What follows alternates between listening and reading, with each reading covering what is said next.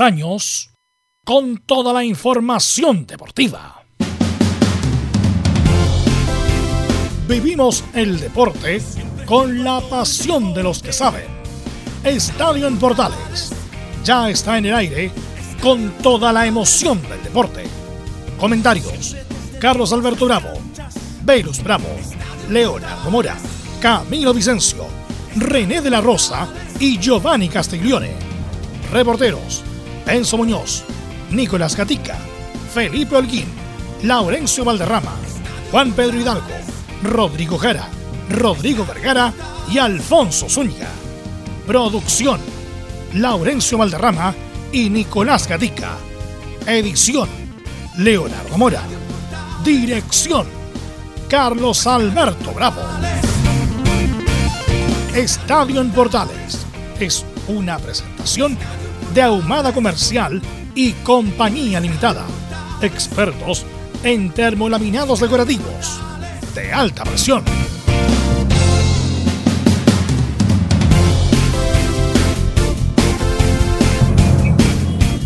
¿Qué tal a todos? Muy buenas tardes. Hoy día me toca conducir esta edición central de Estadio en Portales, en lo que dejó el debut de los equipos chilenos en Copa Libertadores en el caso de la Unión Española ayer en la Catedral del Fútbol Chileno Santa Laura y también en lo que se va a vivir esta jornada, pues, ¿ah? porque eh, juega la Universidad de Chile ante San Lorenzo de Almagro. Tremendísimo partido para ver y escuchar esta noche con el relato de Carlos Alberto Bravo. Y entre medio vamos a tener algunas novedades en el fútbol porque siguen pasando cosas a esta hora. Yo siempre parto al revés, pues parto primero con los que son los comentaristas y después pasamos a saludar a los reporteros. Así que paso a saludar a don Camilo Vicencio, que está con nosotros también en la jornada de día de hoy. ¿Cómo estás, Camilo? Buenas tardes. Listo, ya vamos a estar con Camilo. ok, dicen, con Camilo. También está con nosotros a esta hora de la tarde René de la Rosa, para también saludarlo a esta hora. ¿Cómo está, René? Buenas tardes.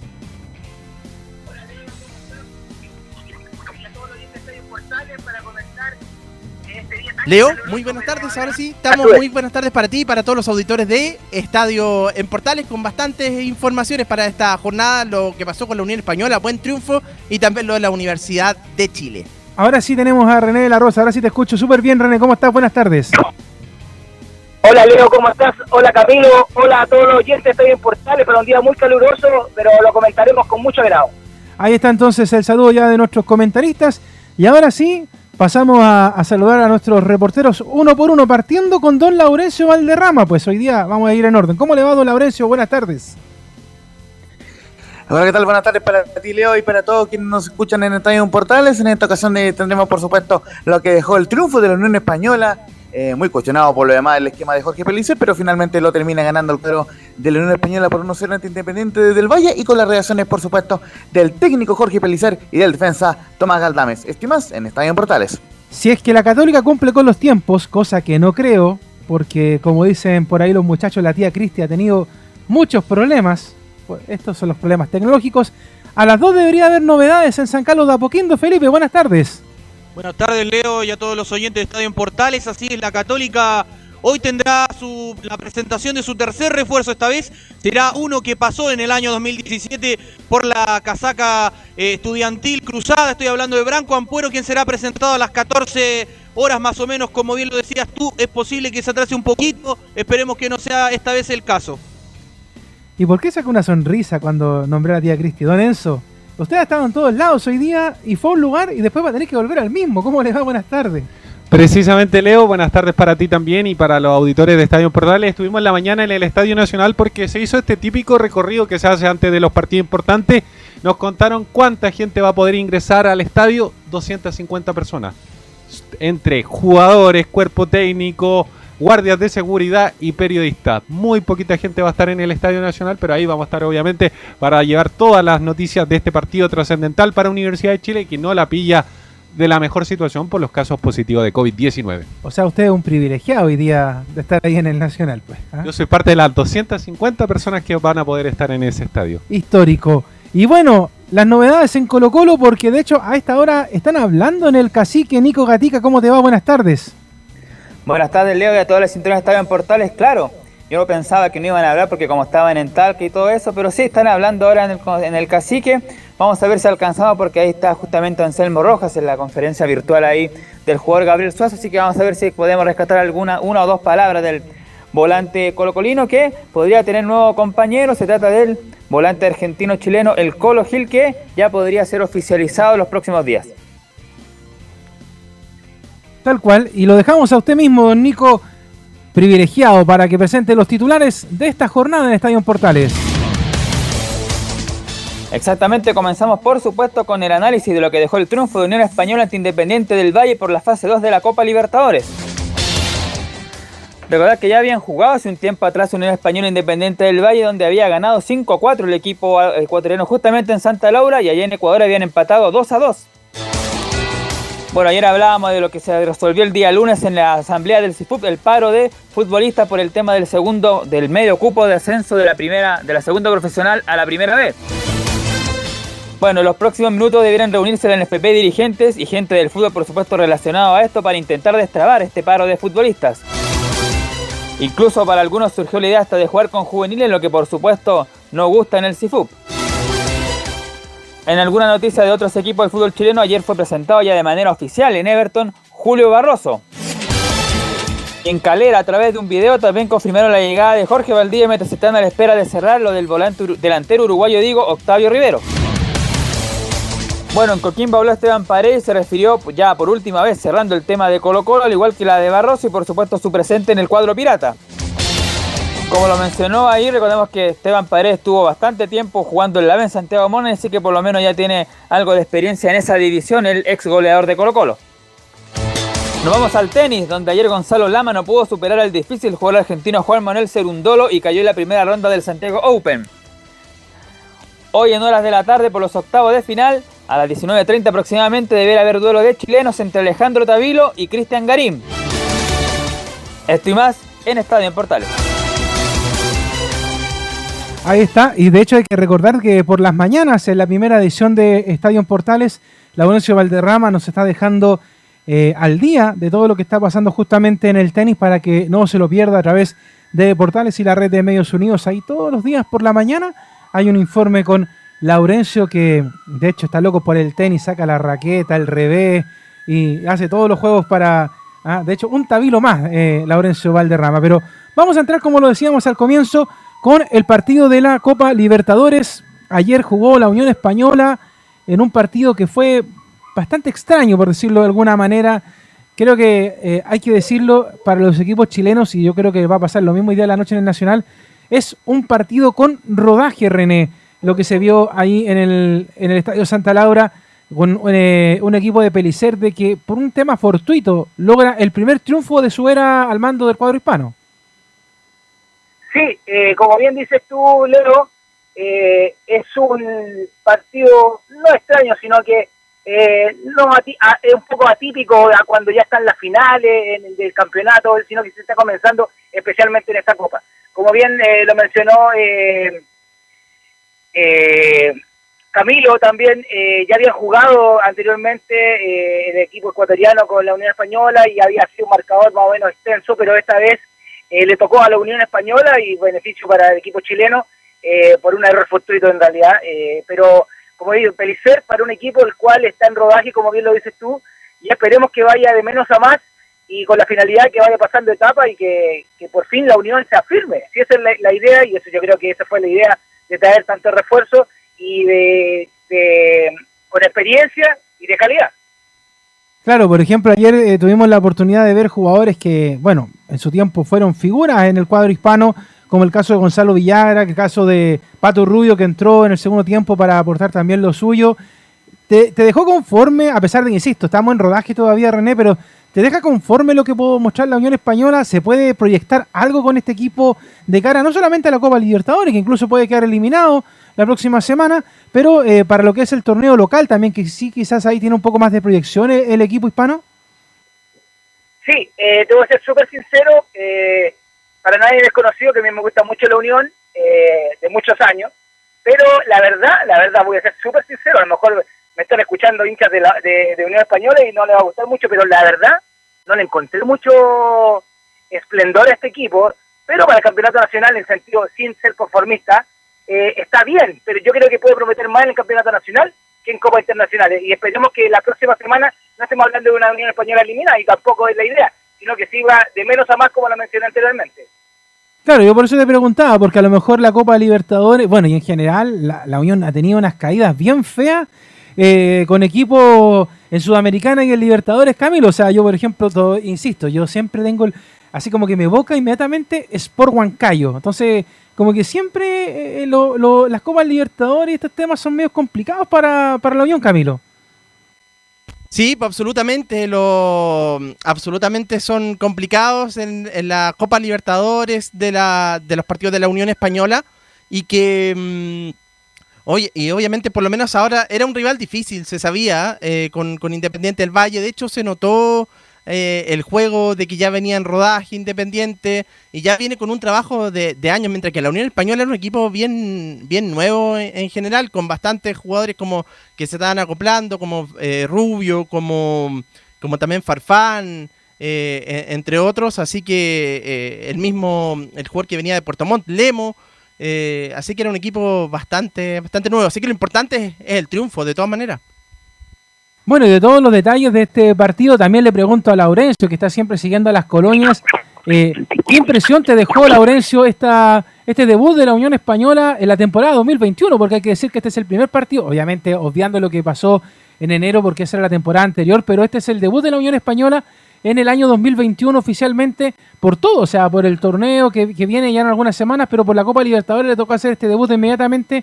¿Qué sensaciones te dejaron? ¿Cuáles fueron las impresiones también que dejó para el técnico y los que hablaron en la conferencia de prensa tras este duelo. Laurencio, buenas tardes.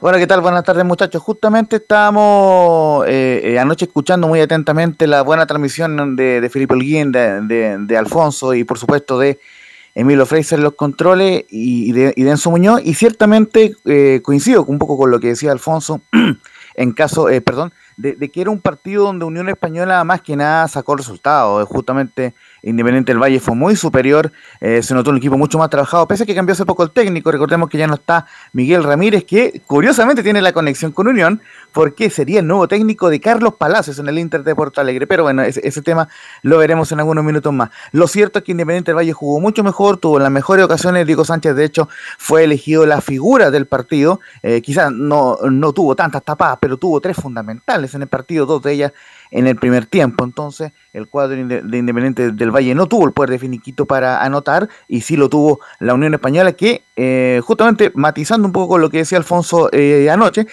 salvo el gol, tuvo quizás una ocasión más clara, que fue un tiro libre de media distancia de, de, Calito Palacio, que sobró a toda la defensa y que el portero la sacó en reacción felina al tiro de esquina, pero no mucho más y ciertamente lo vamos a escuchar en, los audios a continuación. Eh, Jorge Pelicer, em, si bien es cierto, em, em, escucha las críticas, se, le consultó bastante por el tema de, que el cuadro de la Unión Española buscó amarrar el resultado, buscó defender el resultado, pero eh, ciertamente en sus declaraciones y en las de Tomás Galdame se nota un pragmatismo. ¿Y cuál es la, idea fuerza? La idea base en el caso de Jorge Pelicer es el hecho de que eh, existían dos objetivos, ganar el partido, eso como punto uno, sobre todo pensando en que la Unión era el local. Y lo segundo, dejar el arco en cero para que no exista este tema de la regla famosa del gol de visita ante empate en, digamos en, una llave. Entonces, eh, no sé si te parece, Leo, si escuchemos algunas eh, declaraciones para ir dándole la bajada al tema.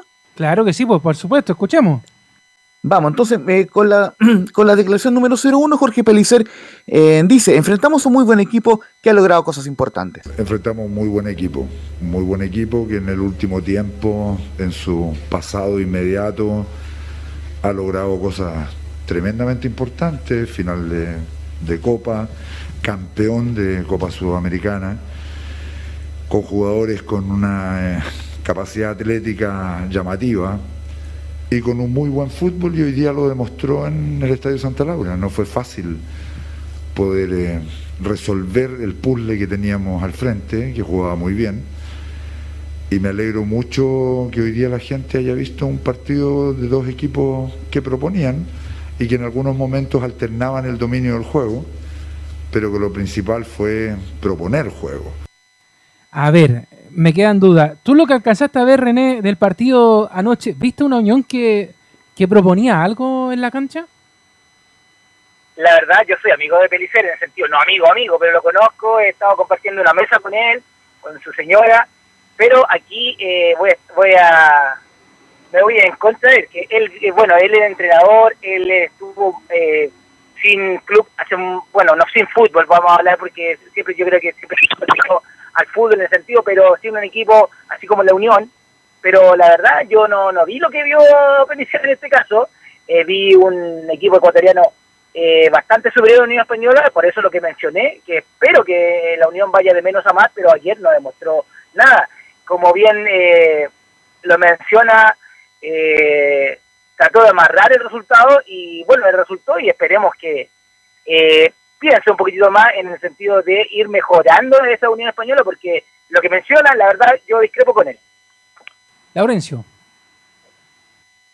Ahora sí, y justamente la segunda declaración que da Jorge Pelicer dice, eh, como lo mencionábamos en cuanto al pragmatismo, el objetivo en la, en la 0-2, el objetivo número uno era ganar y luego mantener el arco en cero. Hay momentos en que, en que va quedando tan poco del partido en estas llaves, tú lo primero que tienes que hacer es ganarla. Ese es el objetivo número uno, ganar el primer partido. Y en algún momento se te puede complicar el partido producto de, de, de no haber tomado algún resguardo y no terminas ganándolo. Fue muy importante también mantener el, el arco en cero para resolver un tipo de llaves de Copa Libertadores de esta magnitud. Es un paso importante mantener el arco cero. Nos permite a nosotros sentir que si proponemos en Quito y logramos abrir el marcador, ya al rival se le hace bastante más difícil. O sea, yo entiendo el pragmatismo, Camilo, que, que ciertamente un equipo puede proponer, pero no en una instancia, no en una instancia de debut. O sea, uno, por ejemplo, ya no sé, hablemos de una final. Como, como decía René hace un rato, en una final, claro, uno puede proponer muchas cosas, incluso puede ser totalmente defensivo, pero en el partido de debut uno esperaría ver mucho más de la Unión Española, o sea, más allá de que obviamente el objetivo era ganar, pero muéstrame algo, o sea, yo con esto igual quedo asustado para el partido de vuelta en Quito la otra semana. Sí, porque al margen de mantener el cero es, es, eh, es complicado ir a, jugar esa cancha. Eh, normalmente ha tenido goleadas este equipo. Sí hay que recordar que fue campeón sudamericano en 2019. El año pasado llegó eh, en la Recopa, goleó a, a, a Flamengo, eh, recuerdo. Eh, y ahora, bueno, está instalado siempre eh, en los últimos años en, en instancias de, Copa Libertadores, el año pasado también en octavos, entonces eh, es difícil. Y, con respecto a lo que decía Jorge Pelicer, eh, no, no fue un equipo que salió la Unión Española, por lo menos en la primera parte, eh, a, a, proponer. De hecho, le cedió la, la le cedió la, la pelota a, a, Independiente del Valle. Y lo decía Alfonso Zúñiga en la, en la transmisión, que, que por momentos, claro, ellos no llegaban la, con, con, peligro Independiente del Valle, pero tenía la línea defensiva estaba prácticamente en, en la mitad de, de la cancha. Laurencio. Mire, y, justamente, bueno, antes de volver con las declaraciones de Jorge Pellicer, eh, también habló Tomás Galdame. Y a mí, en lo particular, me sorprendió mucho la, la forma en que declaró Tomás Galdame, porque si bien es cierto, eh, eh, está en la misma línea de Jorge Pellicer, pero, pero él admite, en, en la 01 que vamos a escuchar, que Jorge Pellicer le da mucho énfasis al trabajo defensivo. Eh, sí, son, son distintas ideas. La verdad que, que el profe profe Jorge le da mucha, mucho énfasis al tema defensivo porque si, si, mantiene el arco en cero, eh, pues puedes ganar el partido en cualquier momento. Y, y también creo que tuvimos las la, oportunidades más claras nosotros, así que también contento por eso y quizá nos faltó, nos faltó finalizar un poco mejor las jugadas, pero, pero todavía tenemos una semanita para corregir eh, esas jugadas. Es la segunda que, que, vamos a escuchar ¿sí? de, de eh, Tomás Galdame porque son eh, muy breves las declaraciones. La número 02, cumplimos el objetivo de ganar y mantener el arco en cero. Bueno, como te dije al principio, fue un, fue un resultado súper positivo. Los objetivos que nos pusimos para este partido era, era ganar y mantener el arco en cero. Lo, los dos objetivos los cumplimos. Eh, ahora tenemos 90 minutos que se van a jugar en, en la altura. Va a ser muy complicado, pero tenemos que prepararnos bien para, para ese partido. Muchachos. O sea, René, eh, por lo que dice Galdames y por lo que vamos a ir revisando, vamos a tener que acostumbrarnos a jugar con una Unión Española mucho más defensiva. O sea, jugando, por ejemplo, como lo hizo ayer, con Mañasco, Gómez, Galdames y Jorquera, bien pegaditos a Sánchez y Villagra con Méndez también, que son los que juegan como volantes de contención, pero bien metiditos entre medio los centrales. O sea, un forado de aquellos en el medio campo esperando quizás el contragolpe para que arriba Farfán, Palacios, Lemo y el Pato Rubio, que probablemente puedan ser los titulares, puedan eh, recibir balones. O sea, un hoyo, pero tremendo en la mitad de la cancha para decirlo de manera bien eh, clara lo que va a hacer la Unión Española, apegándose mucho y ojalá incluso dicen ellos colocando el bui. No me gusta mucho ese juego con Pelicero en el sentido, René. ¿eh? Sí, como lo está planteando el mismo jugador, como lo que me llamó mucho la atención, eso, lo que bien lo menciona, se va a saltar todo el medio campo, el medio campo.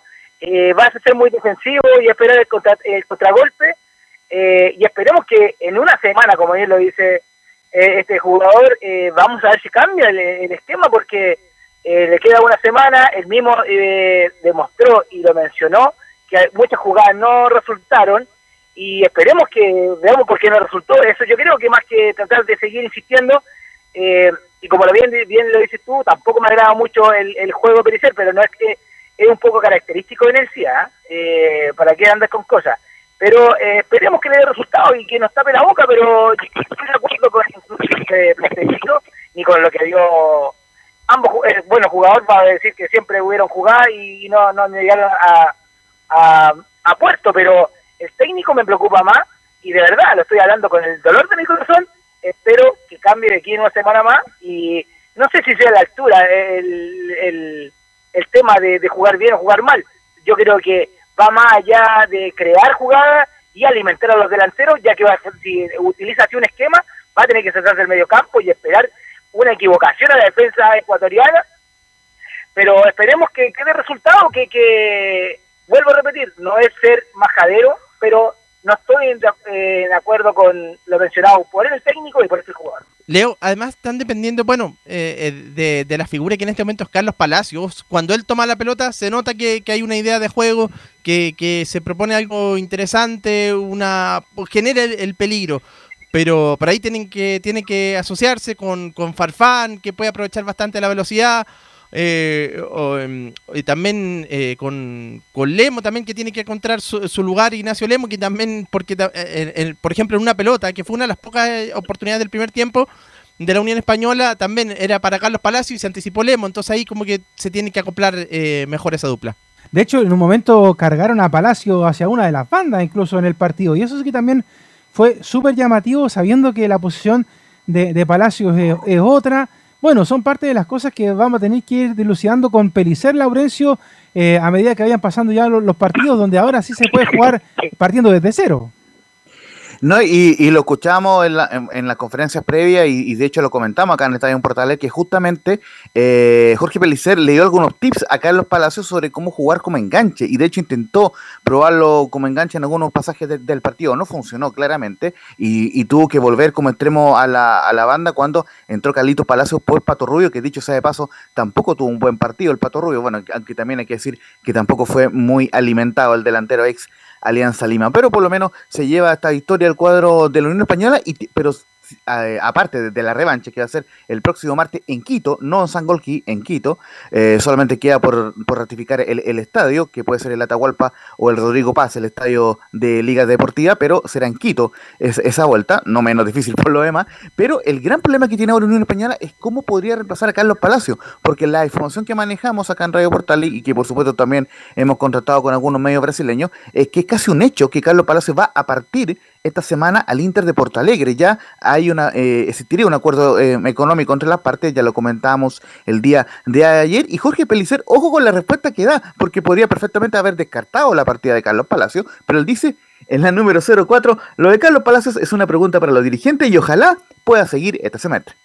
No, no tengo respuesta para ella, no tengo respuesta, es una, es una pregunta como para hacérsela a la plana directiva.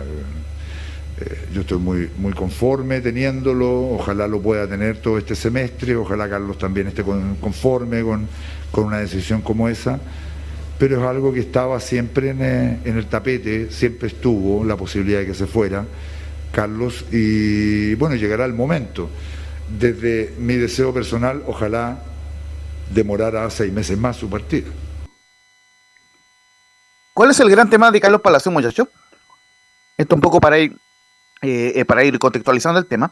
Que Inter de Porto Alegre eh, puede inscribir a Carlos Palacio para jugar la fase de grupo de la Copa Libertadores. Recordemos que Inter jugará el certamen en, 2021. Entonces, Carlos Palacio perfectamente podría jugar incluso el partido de vuelta ante Independiente del Valle, pero luego marcharse al Inter de Porto Alegre porque revisamos la, el, digamos la, lo que dice las bases de, la Copa Libertadores y un jugador que jugó fase de grupos puede jugar en la eh, que, jugó la fase previa, puede jugar por otro, por otro, equipo en la fase de grupos. Así que en ese sentido, eh, Carlos Palacios eh, es casi un hecho que se va a ir al Inter de Porto Alegre y Jorge Pelicer tiene que ver cómo reemplazarlo. Por lo menos el día de, ayer fue fundamental. El, el, gran delantero, la joya Carlos Palacios, que ojo, dicho sea de paso, le hizo debutar Ronald Fuente en este equipo, así que obviamente también un mérito para Ronald, el actual técnico de Santiago Wanderers. así que eso es el tema que pasa con la Unión Española, que visitará el próximo martes a Independiente del Valle en Quito, buscando el paso a la tercera fase previa de la Copa Libertadores.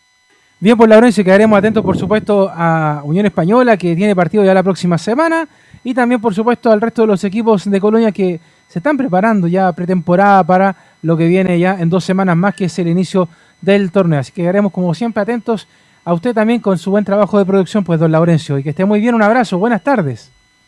Buenas tardes, un fuerte abrazo. Leo. Eh, Camilo. Pero qué lástima ahora porque, bueno, por los tiempos, obviamente, por cómo terminó el campeonato recién, debido a, la paralización que tuvo el año pasado, el 2020, eh, el torneo, porque si no habría que haber llegado, en otros en otros años se llega con, algunos partidos, tres o cuatro el campeonato nacional, pero ahora Unión Española, y lo mismo le va a pasar a la Universidad de Chile, sin, sin partidos, a diferencia de sus rivales. Bueno, San Lorenzo venía, eh, ya viene el campeonato argentino, no viene bien, pero, pero ya tiene algunos partidos, y lo mismo que que Independiente del Valle eh, en este caso y sobre todo que son ambos son equipos eh, nuevos con que no digamos se están acoplando recién los jugadores porque si uno lo ve en el caso de Católica es poco lo que podría variar cuando debute en el campeonato nacional eh, cuando debute en la Copa Libertadores con lo que ha venido jugando anteriormente. Claro de hecho San Lorenzo viene con un clásico de hecho jugado el fin de semana viene con, con muchísimas ventajas le pasó lo mismo a la Unión Española y vamos a ver qué va a pasar, pues a lo mejor la Católica quizás podría jugar algún amistoso, pero con el tema de la pandemia también se complica bastante el tema de, poder organizar eh, ese tipo de partidos. De hecho, creo que la U alcanzó a hacer unos partidos. La Unión también jugó con Magallanes, creo, eh, hace algunos días. Entonces, eh, pero es muy poco, o sea, lo que se puede hacer, por lamentablemente por el tema de la, de la pandemia, porque como lo decía ayer, quizás a lo mejor en otros tiempos se podría jugar hasta alguna Copa Miau, por ahí, alguna cosa, para haber llegado con algo de rodaje, pero lamentablemente no es así. René, te quiero hacer una pregunta antes de, terminar este bloque contigo, porque ya eh, ayer aparecieron los árbitros que van a jugar, eh, van a dirigir más bien los próximos partidos de la Copa Sudamericana, que arranca la próxima semana. Y eh, ahora este formato de Copa Sudamericana es distinto porque hace enfrentarse primero a equipos del mismo país, en este caso Antofagasta y Huachipato, y a Cobresal y Palestino. El primero va a ser arbitrado por Nicolás Gamboa y el segundo por Felipe González. ¿Cómo podemos ver estos, estos árbitros para dirigir estos dos partidos que a pesar de que son entre equipos chilenos son a nivel internacional, René? Sí, bueno, es una eh, muy buena pregunta y para que eh, el, radio escucha eh, sepa que estos árbitros son uno que es más antiguo que Felipe, que ya lleva como dos, lleva tres años ya como FIFA, estuvo lesionado, tuvo casi la mitad del año con problemas a la rodilla y está volviendo, eh, si uno hace memoria y va viendo los partidos de alta eh, de alta competencia en la en finales del campeonato, no apareció Felipe González, estuvo hasta mitad del campeonato y después desapareció. El, como bien lo mencionaste tú, el rodaje de, de los futbolistas, de un equipo, es lo mismo de un, de un árbitro, así que va a ser una un gran desafío para Felipe salir a, adelante en ese partido porque son de mayor exigencia, aunque sean equipos nacionales, se están jugando otras cosas. Eh, eh, y con Nicolás Gamboa, eh, recordemos que fue bien polémico su designación a FIFA y Yo creo que igual es un golpe fuerte en el sentido de, Jorge Osorio, o bueno, en este caso Jorge Osorio lo, designa, pero lo tiene que ratificar la Comebol, eh, para eh, buscando lo que, eh, bueno, lo que está buscando Comebol en todos los países, no solamente aquí en Chile, la juventud, ir puliendo los árbitros internacionales con la finalidad de que lleguen a los mundiales jóvenes y no ya tan veteranos, 40, 41, 42, ya terminando su carrera. Si bien es cierto, prevalece la experiencia, todo lo que ha pasado, pero eh, FIFA, a través de Comebol y todas sus instituciones, eh, yo creo que están buscando más la juventud y por eso eh, se están designando árbitros tan joven como Nicolás y uno con X experiencia que Felipe, que viene volviendo, y yo creo que un premio más para Felipe por su recuperación al fútbol internacional. O sea, en, en términos concretos, René, no habría que tener ningún miedo, por decirlo de alguna manera, de ninguno de los equipos por la calidad de profesionales que son estos dos árbitros que les va a tocar estos partidos de Copa Sudamericana. No sé si la palabra Leo es miedo, sino que eh, em, más que nada al el miedo al equipo en sí, en que el, árbitro no se equivoque con su equipo. Recordemos que ahora están en más ayuda para él, ya no es como el árbitro solo que puede cometer errores a favor o en contra de un equipo. Recordemos que son dos equipos nacionales vuelvo a repetir, se juega en otra instancia, pero son equipos que lo conocen, jugadores que lo conocen, a ambos árbitros, así que no creo que sea tan difícil y yo creo que no hay que tener miedo, sino que en la mayor concentración de parte de ellos hacia los jugadores y los jugadores dedicarse a jugar y eh, llegar a una instancia superior para que deje eh, a cualquiera de estos equipos, lo merecen por estar en esa instancia, eh, representar a nuestro país en esta Copa. Bien, pues entonces todo el éxito para los dos, para, para Nicolás y para Felipe. Y bueno, la próxima semana, ya después de que jueguen los partidos, vamos a poder obviamente analizar también el desempeño de estos dos referees que van a estar en los encuentros de inicio de la Copa Sudamericana para los equipos chilenos. René, te mandamos como siempre un abrazo y bienvenido nuevamente a la temporada 2021 de Estadio en Portales. Gracias, Leo. Un saludo a todo el equipo y eh, espero estar eh, comentando el día viernes con ustedes. Un abrazo, René. Chao. Nosotros nos vamos a ir a la pausa y tras la pausa, yo les dije, si la católica es bien especial para sus cosas. Vamos a irlos con la Universidad de Chile, que tiene su partido esta noche ante San Lorenzo de Almagro y que será transmisión, por supuesto, de la primera de Chile. Vamos y volvemos. Radio Portales le indica la hora. Las 2 de la tarde, 5 minutos. ¿Necesitas promocionar tu marca o producto? Anunciar en la primera de Chile es rápido, fácil, con cobertura nacional y no cuesta tanto. Contáctanos al correo comercial arroba radioportales.cl. Tenemos una propuesta a tu medida, porque en la Portales te queremos escuchar. ¿Quieres tener lo mejor y sin pagar de más? Las mejores series de televisión, los mejores eventos deportivos, equipo transportable, películas y series 24/7. Transforma tu TV a Smart TV. Llama al 973-718989. Twitter arroba panchops. Visita www.radiosport.cl, el sitio web de la Deportiva de Chile. Programas noticias, entrevistas y reportajes, podcast, radio online y mucho más. Todo lo que pasa en todos los deportes lo encuentras en www.radiosport.cl. La Deportiva de Chile en Internet. Porque lo bueno puede ser aún mejor. Prepárate a conocer la evolución de la Primera de Chile. Bienvenido a Portales Digital. Ingresa ya a www.radioportales.cl y descubre nuestra señal en vivo en audio y video, además del tradicional 1180m. Mantente al día con las últimas informaciones de Chile y el mundo e interactúa con nosotros a través de nuestras redes sociales en Facebook, Twitter e Instagram. Recuerda www.radioportales.cl la nueva multiplataforma de la Primera de Chile ahora es aún mejor. Termolaminados de León, tecnología alemana de última generación. Casa Matriz, Avenida La Serena, 776 Recoleta. Foro 22 622 56 76. Termolaminados de León. Desde todo Chile. Desde todo Chile. Y para todo Chile. Y para todo Chile. Portales Digital está en todas partes. www.radioportales.cl Entre Marco Grande y Marco Chico, media vuelta y vuelta completa. Escuchas Estadio en Portales en su edición central.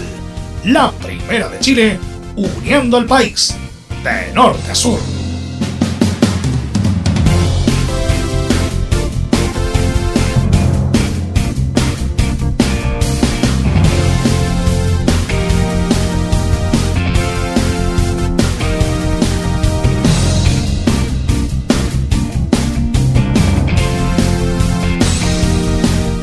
Seguimos haciendo Estadio Portales a esta hora en la Primera de Chile, 14 con 8 minutos y mientras esperamos a la Católica que se mueve por allá, por acá, cámara, de hecho estamos ahí metidos en la sala virtual, vamos a pasar a revisar las novedades de la Universidad de Chile que juega esta noche con Charles Lorenzo, como diría un relator otrora en sus momentos en la televisión.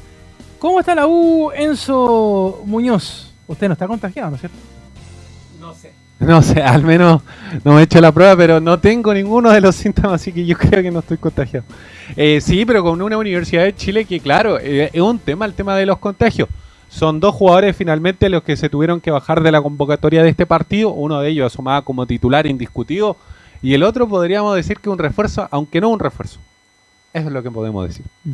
Eh, claro, con estos dos jugadores que fueron, que son baja, mejor dicho, que son baja para este partido trascendental que va a enfrentar Universidad de Chile por la primera por la segunda fase de la Copa Libertadores, obviamente buscando el ansiado pasaje a obviamente a la fase de grupos, que esa es la esa es la, esperanza de Universidad de Chile.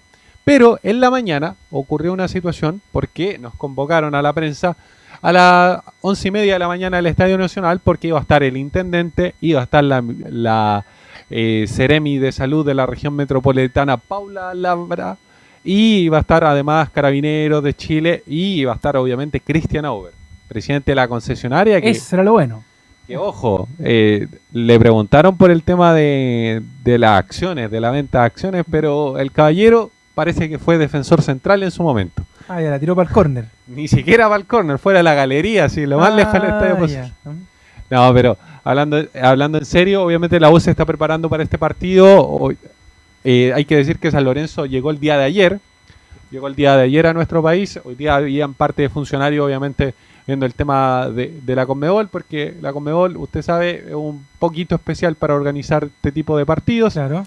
Así que eh, pasemos, no sé si le parece, a escuchar las primeras declaraciones de don Christian Auber, presidente de la concesionaria. Y la primera que vamos a escuchar tiene que ver con lo que pasó ayer. Pero no con el equipo masculino, con el equipo femenino. Porque ayer la, el equipo femenino de Universidad de Chile ganó por 5 goles a 0. Una locura. Una locura completamente. El equipo dirigido por Carlos Vélez, así que avanzó a la siguiente fase. Eh, uno de los objetivos que se había puesto obviamente el plantel femenino era su primera experiencia en la Copa Libertadores que se está jugando en Argentina, que esta Copa Libertadores en realidad era del año pasado. La Copa Libertadores femenina se efectúa durante un mes eh, a finales de año. Por el tema del coronavirus se trasladó, ahora se está jugando recién ahora en marzo en Buenos Aires. La U ganó el primer partido de San Lorenzo por un ajustado marcador 1-1-0, esta vez ganó 5-0 con obviamente ya en el- la segunda fase. Pero escuchemos por qué Cristian Over se refirió a esta situación y le dio las felicitaciones a las chunchitas. felicitar a las mujeres del fútbol femenino de la Universidad de Chile, que ayer jugaron un partido en Argentina por la segundo, el segundo partido por la fase de grupos de la Copa Libertadores, con un triunfo de 5-0 frente a, a Libertad, eh, lo que a nosotros nos enorgullece mucho y, nos da mucha eh, entusiasmo para mirar el campeonato hacia adelante. No quería de- dejar de, de comentarlo porque creo que es un logro para nosotros como club, pero también es un logro para Chile porque nosotros vamos representando a Chile. Sí, felicitaciones ahí a todas las, las chicas y al, cuerpo técnico encabezado por Carlos Vélez que han hecho un trabajo excelente. Daniela Zamora ayer se las mandó un hat trick eh, buenísimo. De hecho, todos preguntaban si Zamora podía jugar eh, en la U, reemplazando a la Ribeir, a Nico Guerra, algunos de los muchachos ahí, esta noche en el Nacional. Se las mandaron la chunchita. Y, además que hay que decir una cosa. Hay, hay resultados muchas veces en el fútbol femenino que son demasiado abultados. 15-0, 20-0. Esta vez fue un resultado más de fútbol. Eh, a pesar de que a lo mejor eh, los que miran el fútbol femenino dicen que no es vistoso, que, que no sé qué. Pero siento que el partido de ayer fue de más de fútbol, fue más de táctica, más de idea.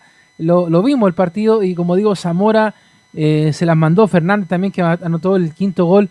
Eh, muy bien preparado el equipo de, la Universidad de Chile, trajo refuerzos para eso también. Jugadores que regresaron a la Universidad de Chile, la arquera que jugaba en el cuadro de la franja y que ahora está defendiendo los colores de la Universidad de Chile. Lo ha hecho muy bien Carlos Vélez y ahora pasaron a cuartos de final de la Copa Libertadores, Enzo. Sí, precisamente, una fase que obviamente es más complicada, se enfrentan a rivales potentes, por ejemplo Boca Junior, que hace un par de días atrás venció por un marcador mucho más abultado eh, en su grupo. Y es una copa que, obviamente ilusiona, porque si uno se va al hecho puntual, eh, nuestro país ya tiene una Copa Libertadores de, fútbol femenino. Fue allá por el 2000, 2012, eh, la tuvo Colo Colo obviamente, pero es algo que es más fácil de lograr que en la del fútbol masculino, así que unas felicitaciones obviamente para, para el cuadro universitario que, ojo, hace un año profesionalizaron el fútbol femenino. El 8 de marzo del 2020 dijeron que querían profesionalizar el fútbol femenino. En un año en un año han logrado cosas increíbles como este triunfo por 5 goles a 0 que los tiene en cuartos de finales. Enzo, sí, y, y, qué importante también porque cada vez va, como tú me lo mencionabas, va creciendo el fútbol femenino, ya tenemos la participación en mundial, cada vez lo, lo va siguiendo incluso más gente, va siendo más eh, un tema de comentario en, entre todos los seguidores de, del fútbol y además en una semana bien importante, pues donde justo se conmemoró el día anterior, el Día Internacional de, de la Mujer y, y, hay que destacar lo de la U y también lo que está haciendo, bueno, lo de Santiago Morning, que, que ya tiene más complicado avanzar en su grupo, pero que también está disputando esta Copa Libertadores. Claro, Santiago Morning que ha empatado los dos partidos, pero, pero en, el, en el grupo de, del Chago está Boca Junior. Está Boca Junior, que es un rival no completamente menor. difícil. Sobre todo, en, bueno, si es difícil en el fútbol masculino, en el fútbol femenino lo es igual. Y obviamente quiere ir por su Copa Libertadores porque son pocos los equipos que tienen Copa Libertadores eh, femenina y masculina. Eh, escuchemos alguna más de Christian Auber que obviamente se refirió al tema que, que, es complejo de analizar. ¿Cuál tema? A la venta de acciones ah. de la concesionaria Azul Azul y le preguntaron por esta situación. ¿Qué piensa? ¿Cómo lo ve él? Esto es lo que dijo el mandamás universitario. Eh, lo que sí entiendo eh, que va a pasar es que se va a hacer una, oferta pública de adquisición de acciones y esa oferta eh, tiene, tiene plazo para poder llevarse adelante. Por lo tanto, tampoco no es un proceso corto. En principio, lo que yo me he informado es que son 45 días que existen para para que se haga pública esta oferta y de ahí en adelante hay que ver que, que el accionista principal y todos los otros accionistas que quieran puedan también tener la posibilidad de enajenar sus acciones. Así que yo creo que es un tema que, que si bien es cierto está arriba de la mesa y, está en desarrollo, falta un tiempo todavía para saber cómo, cómo avanza y cómo termina. Y respecto de, de los nuevos eh, dueños o los potenciales nuevos dueños, eh, yo no he tenido contacto con ellos y, me imagino que en, la medida que, que ellos decidan o, sea, eh, puedan llevar adelante su compra, me llamarán a una reunión y, me contarán un poco del proyecto que ellos tienen desarrollado. Claro, porque una de las cosas que más se dicen sobre la nueva concesionaria es que Christian Uber mantendría el mismo cargo, que él sería el presidente de la transición en Universidad de Chile. Así que rápidamente escuchemos la siguiente porque le preguntaron por cómo está en lo administrativo. ¿Hay duda, hay temor de parte de los trabajadores? Porque obviamente es un cambio no menor. Escuchemos lo que dice Christian Auber. La misma tranquilidad que le he dado siempre desde que he estado trabajando con ellos. Hoy, hoy día en el club no ha cambiado nada respecto de la semana pasada o hace 15 días atrás. Sea, Lo, que yo le he dicho a todos los ejecutivos y que le he pedido que lo transmitan a todos sus grupos de trabajo es de que se queden tranquilos, que por el momento no hay ningún cambio eh, y que sigan trabajando lo mejor posible porque evidentemente hoy día tenemos más ojos encima de nosotros, que tenemos más gente que nos está mirando. Sí, pero ojo que el que haya un cambio en la participación accionaria no necesariamente tiene que significar que haya un cambio en la administración. O sea, esos- esas cosas van por caminos diferentes. Cuando hay cambio en la participación accionaria, normalmente lo que hay son cambios en el directorio, pero en la administración no es necesa- no necesariamente es así. Entonces, yo lo que le he transmitido es tranquilidad, que sigan trabajando de, igual manera como ha sido hasta día y que hagan su mayor esfuerzo por, por eh, ayudar a que el club sea cada día más grande y más profesional. Claro, y en ese sentido también le preguntaron a Cristian Aver cuál es su modelo, cuál es el modelo que le gusta en el fútbol mundial y mencionó un equipo de la Premier League, un equipo que obviamente a través de los jeques árabes se ha impulsado como un equipo grande dentro del, del continente europeo. Estamos hablando del Manchester City, ese es el equipo que él ve y le preguntaron por, por el modelo de club, a qué club admira el Auber. Así que no sé si le parece que escuchemos a Christian Auber, el presidente de la concesionaria. Cuando me preguntan cuál es el club que usted admira, siempre he admirado al Manchester City y si ustedes me preguntaran hoy día, diría exactamente lo mismo y, y volvería a decir que me encantaría ser parte de ese, de ese grupo, digamos, porque creo que han hecho un aporte significativo en la industria del fútbol en los últimos años. Pero si el Manchester City tiene algo que ver con la compra de, de las acciones de, del accionista mayoritario, no tengo ni idea. O sea, no, no, o sea, eh, me imagino que me imagino que si el Manchester City en algún momento hubiera querido entrar a Chile, me hubiera llamado, me hubiera contactado, me hubiera preguntado respecto de, de nuestro club, digamos, y nunca me ha pasado eso hasta el día de hoy. Bueno, vamos a tener que esperar que le manden un WhatsApp entonces a- al técnico, o sea, el presidente de Azul Azul, por ahora. En una vez a lo mejor si se queda sin trabajo podría irse a trabajar al Manchester City, ¿no, Enzo? Claro, eh, es su sueño, me parece, el de poder llegar al Manchester City, a algún cargo por ahí. Le gusta el modelo que, que obviamente es replicado a nivel internacional. Eh, recordemos, tienen un cuadro en, la Major League Soccer, tienen un cuadro en varias partes del mundo, así que es un modelo que se ha replicado y no solamente con el Manchester City, hay varios equipos y, y dueños de los equipos que son dueños de varios eh, equipos a nivel mundial. Bueno, de hecho la U, por ejemplo, lo que fue la creación del Centro Deportivo Azul, no lo hizo porque a la U se le prendió la ampolleta, ni porque habían arquitectos buenos en la Chile, que de hecho lo hay.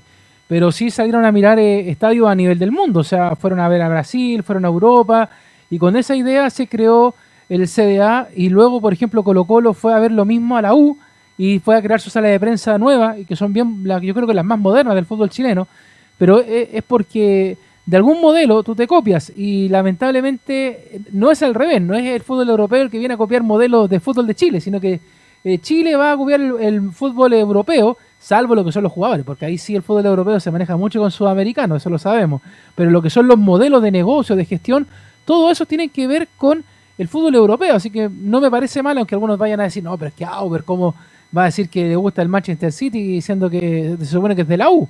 Pero, pero no, está bien, está bien, yo creo que es en ese sentido.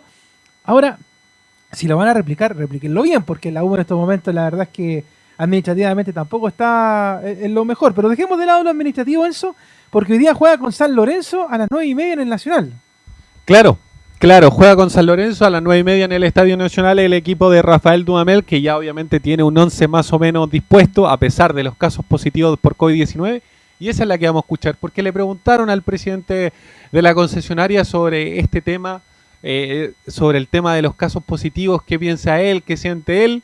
Lo invito a pasar a escuchar las declaraciones. Respecto del club, nosotros hemos desde el primer día sido súper eh, cuidadosos y súper rigurosos respecto de todos los protocolos que hay que, que se establecieron y que se deben cumplir.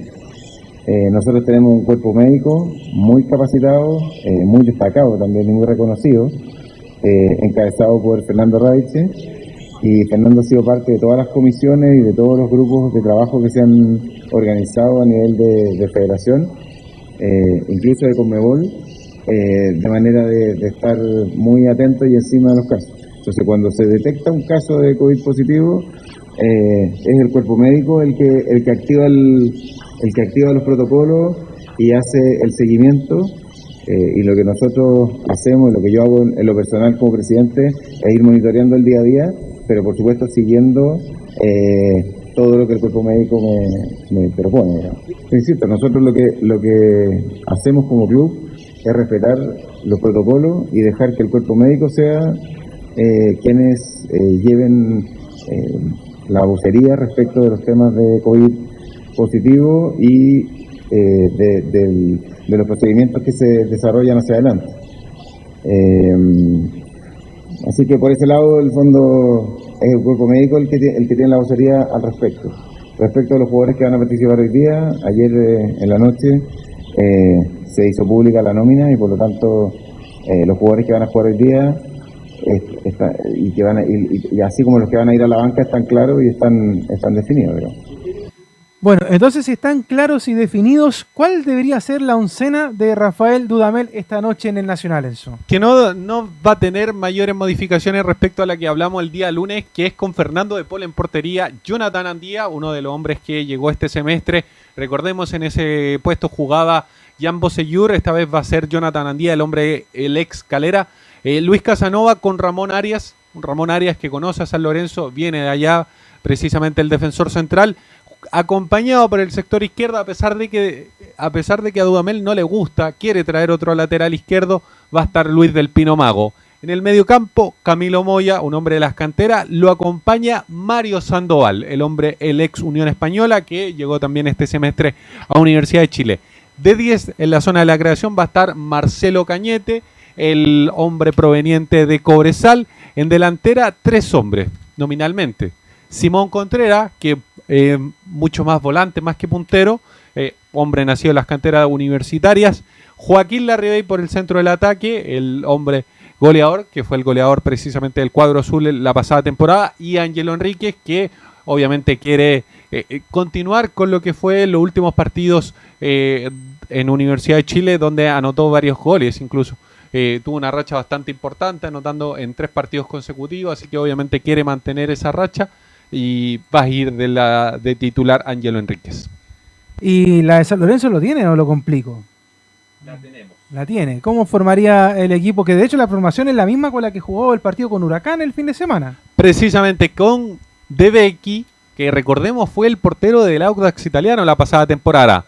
Herrera, Gattoni, Brachieri y Rojas, cuatro hombres en la zona de la defensa. En el medio campo, Palacio, Gordillo, Ramírez, eh, más adelante de ellos, Romero, Díaz y Romero.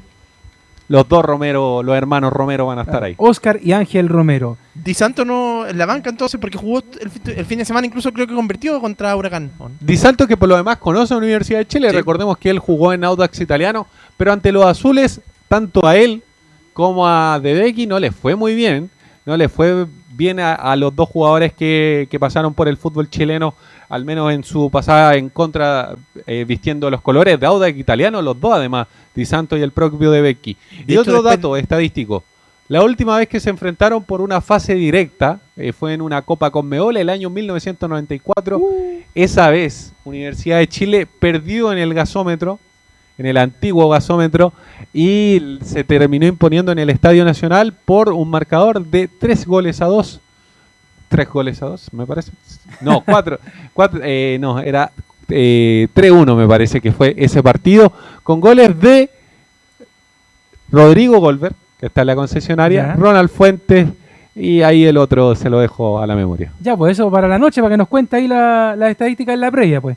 Ya, pues, oiga, dejamos la U de lado porque están presentando a Branco Ampuero en estos momentos en la Católica y ahí está Felipe Elguín con la información. Eh, no solamente lo, lo mencionado por, por ti, pero sin duda Universidad Católica fue, fue el, que, el que mostró mayor interés por porque yo estuviera aquí hoy día, dándome, dando mejores condiciones a mí como a mi familia, así que no, no, no, lo dudé. En el momento que estaba por cerrarse, decidimos cerrarlo lo antes posible porque, porque que sin duda, como te digo, la primera pagada que yo tengo del periodo anterior, eh, quiero sanarla y quiero sanarla siendo un buen jugador, entregándome por completa católica y rindiéndole estos tres años que, que hemos tenido mi carta de, transferencia. Así que en ese sentido estoy contento, estoy, estoy satisfecho, digo, y con mucha ansia de, jugar y, y de aportar. Continuamos con Marco Escobar de DirecTV.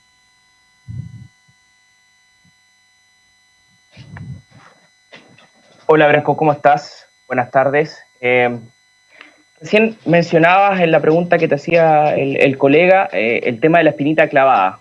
Eh, jugaste, si no me equivoco, 16 partidos en la última vez que estuviste en Católica, donde además fuiste campeón, y se consiguió de ahí en adelante tres torneos seguidos. No te tocó estar en los dos últimos. ¿A qué te refieres en específico con esa espinita clavada y si en eso también tiene que ver el tema físico que en ese momento te, quitó la, titularidad? Porque recuerdo que tuviste una lesión bien larga. Sí, o sea, la, espinita clavada me refiero precisamente a lo que tú, a lo que tú acabas de mencionar, en, el tema físico, que tuve un par de lesiones rebeldes que no me permitieron eh, tener continuidad. Eh, en relación a eso, como te decía hace un momento, vengo siendo un jugador mucho más maduro eh, que se cuida el doble de lo que se cuidaba antes. Eh, es una autocrítica obviamente a mi persona, eh, que, no lo hice bien, no me cuidé como debía. ahora sí lo estoy haciendo y en la estadística obviamente eso, eso se grafica del periodo cuando yo me voy de Católica en Antofagasta, si no me equivoco, tuve una lesión muscular en los dos años que estuve. Entonces eso quiere decir que que hay una madurez de por medio, que, que uno como futbolista se da cuenta que, que, el cuidado personal, el, cuidado físico, el cuidado de la alimentación tiene que uno llevarlo lo más alto posible para poder rendirse, para poder exigirse y, poder para, para estar a, disposición también del, cuerpo técnico de turno y de mis compañeros para darle un respaldo en lo futbolístico como, como en lo deportivo. Gracias, Branco. Nicolás Ramírez, ESPN. Branco, ¿qué tal? Buenas tardes, ¿se escucha bien? Buenas tardes. Perfecto. Eh, eh, Branco, eh, lo decía Juan en, tu presentación, tú eres un, central que, tiene la capacidad de jugar tanto por derecha como por izquierda en, la saga. Ahora en Antofagasta, cuando jugaba el Chaparrojas, te tocaba ir más a la izquierda y cuando no estaba él, tú ocupabas esa posición. Acá en Católica hay, hay hartos jugadores de calidad en, en tu posición. Está Valver como central por la izquierda, por la derecha pueden ir turnando Lanaro, hasta Uruaga, eh, Juan Fuentes también que puede ocupar esa posición. ¿Cómo ves este desafío, más allá de que tú decías que es sacarte una espinita personal, el desafío que tienes ahora en Católica para poder ser titular en este equipo? Sí, obviamente es atractivo para, para mí en lo personal porque, porque soy un jugador muy competitivo. Como tú dices, eh, hay jugadores de calidad, eh, yo también tengo calidad, por, por algo estoy, estoy aquí hoy día Así que de, de esperar de, pronto, como digo, conocer al cuerpo técnico, conocer a, mi, a mis nuevos compañeros, que tener la oportunidad de conocer a Valver, que no, que no he podido jugar con él, sí, con, sí me ha tocado jugar con el Tommy, con, con Germán, y acoplarme a, a, lo que, a lo que viene haciendo eh, el Club Deporte, o sea, perdón, Universidad Católica, que, que este tricampeonato que, que es histórico para ellos. Yo vengo a, a, poner mi granito de arena para, para que salga todo bien y obviamente a disputar un, un puesto titular que, que, lo que más quiero es, poder volver a entrar a San Carlos, poder disputar un, partido con público y, poder dejar mi nombre lo más alto posible. Felipe Holguín, Radio Portales. Hola, ¿qué tal, Branco? Gusto en saludarlo. Estamos en vivo para Estadio Portales. Eh, quería preguntarle principalmente qué lo motivó a volver a vestir la camiseta de la UC nuevamente, ya que usted había jugado en el año 2017 en, en esta escuadra y si eso tiene que ver mucho con el tema de Copa Libertadores. Muchas gracias.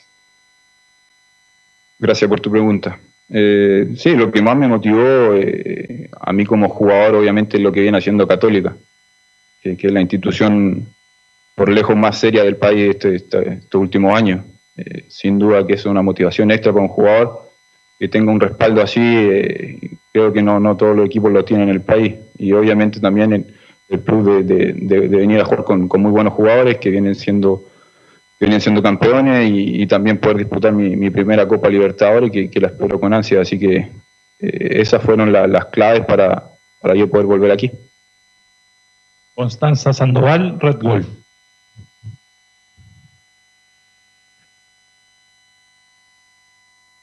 Constanza. Nos pasamos a Gonzalo Hermosilla de Faul.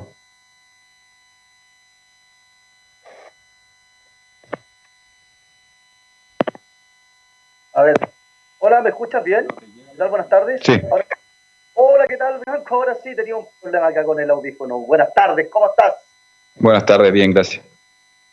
Eh, Blanco, para comenzar un poco, cuéntame, ¿cuáles son los desafíos que tienes tú en la Universidad Católica en lo personal, sabiendo que eres un buen central, que hiciste un buen papel en Deportes de Antofagasta, también estuviste en Deportes Puerto Montt? Cuéntame, ¿cómo llegas a Católica, ya que tú, el equipo en lo personal, tiene que enfrentar a Colo Colo por la Supercopa, que está por la fecha con confirmar, el torneo nacional y también la Copa Libertadores? Cuéntame, ¿cómo llegas tú en lo personal también a este gran desafío que ahora es Universidad Católica que estás de vuelta? Gracias. Bueno, en lo, personal, eh, soy, soy de metas muy cortas. Lo, primero que quiero, eh, y como lo dije hace, hace un momento, es, es conocer pronto el cuerpo técnico, acoplarme a mis compañeros y, y disputar un, un lugar de titular. Yo creo que, que para mí eh, eso es lo más importante por ahora. Ya vendrán lo- lo- los siguientes desafíos que, como tú bien mencionas, la, la Supercopa, eh, la Libertadores, el Campeonato Nacional, la Copa Chile. Pero lo primero, la primera tarea que tengo yo en lo personal, eh, lo deportivo, eh, es competir y ganarme un lugar de, de titular. Mario Palominos, Frecuencia Cruzada. ¿Qué tal, Branco? ¿Cómo estás? Buenas tardes. Buenas tardes. Eh, bueno, bienvenido de nuevo a, a- a Católica. Eh, te quería preguntar, eh, desde el punto de vista institucional, de lo que significa Católica como institución, ¿qué cosas valoras tú de, de la UC para que te hagan sentir cómodo en este segundo paso por Católica? Gracias. Sí, bueno, la, la- la seriedad que tiene el club, eh, yo creo que indagar más en detalle con el periodo que, que- pasó en pandemia o, con los jugadores que llegan o jugadores que se van eh, o, en materia de campeonato siendo campeones, creo que, que todos tenemos a la vista lo, lo- lo que ha sido Católica, no solamente por, porque yo lo piense eh, es verdadero, sino que hay mucha gente que, que lo comenta así. Eh, ustedes como periodistas también me ha tocado leerlo, me ha tocado ver entrevistas de otras personas que opinan lo mismo similar a, lo que te estoy diciendo. Así que eh, es importante, es un paso importante nuevamente en mi carrera, como te digo. Eh, tengo, eh, sé muy bien que tengo mucha responsabilidad por ser un jugador conocido. Así que, como te digo, espero lo, antes posible ponerme, ponerme a jugar, ponerme a rendir y, y, obviamente el respaldo que, hoy día, como te digo, me, me da el presidente Juan Tagle y, y el, Tati para mí es, muy importante. Y también el recibimiento de mis compañeros, ya, ya me ha tocado verlo a la mayoría de ellos, eh, ya conozco a la, a la mitad casi del plantel, así que el recibimiento fue, fue maravilloso, eh, muy contento de, de ver a los jugadores con, con los que fui campeón en el 2018, así que como digo, las expectativas como, como deportista, como jugador, eh, son, son muy altas y voy a estar a la altura. Ignacio Valenzuela, TNT Sports. Hola Branco, muy buenas tardes. Estamos buenas tardes. para um, TNT Sports en vivo. Branco, eh, quería preguntarte por. Me, escuchaba recién cuando decías que son tiempos especiales esto en, en pandemia, han cambiado hartas cosas. Por ejemplo, él que te recibe un club y todavía, por ejemplo, no, no, no puedas trabajar con el técnico. Eh, ¿Has podido conversar con Gustavo Poyet? ¿Qué referencia tienes de Gustavo Poyet? Y si es que has conversado con él, ¿qué es lo que, ha- qué es lo que te ha pedido? ¿Qué es lo que han podido eh, hablar en esta nueva etapa tuya en Universidad Católica? Insisto, donde conoces a prácticamente todos los jugadores, pero el entrenador, por lo de la pandemia, no lo has podido hacer. Gracias, Branco. ¿ah? Mucho éxito. Hola Nacho. Eh, sí, bueno, eh, ha sido difícil porque el, el- el profe ha venido a cumplir su cuarentena, creo que le queda uno o dos días todavía, así que nosotros como, como plantel, como jugadores, lo estamos esperando con ansia para, para ponernos a disposición y, y, y poder eh, que, que él nos pueda sacar el mayor rendimiento posible. Así que, como te digo, estamos todos muy ansiosos de, de- de conocer al, al nuevo cuerpo técnico y, y a ponerse a disposición lo antes posible. Daniel Ramírez, Radio ADN. Hola Branco, buenas tardes. Eh, Buenas tardes. Branco, sabemos que, que Universidad Católica es una vitrina muy importante para el fútbol nacional, para que jugadores chilenos puedan en un futuro partir al fútbol extranjero.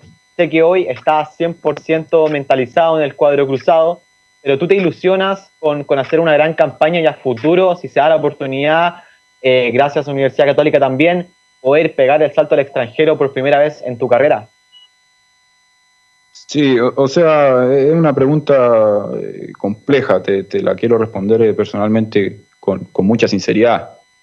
No, no, no te puedo hablar de, de expectativas de salir al extranjero, de integrar a la selección o, de jugar todo el año si, si de partida todavía no, no, no estoy a disposición del cuerpo técnico. Creo que en ese sentido yo soy muy respetuoso, eh, tengo que ir quemando etapas claramente. Eh, lo primero es entregarme al 100 para poder ganarme un cupo eh, en el equipo de titular y, y, de ahí en base a mi rendimiento, a los partidos que vayan transcurriendo, eh, vamos a ver para qué me alcanza. Pero por lo, por lo pronto eh, prefiero eh, a tu pregunta eh, tomármela con mucha cautela, con mucha responsabilidad y, no hacer declaraciones que, en, este momento la verdad no, no, no, tendrían sentido porque ni siquiera todavía juego un, un, partido de titular. Última pregunta para Branco. Pablo Vera, actividad deportiva.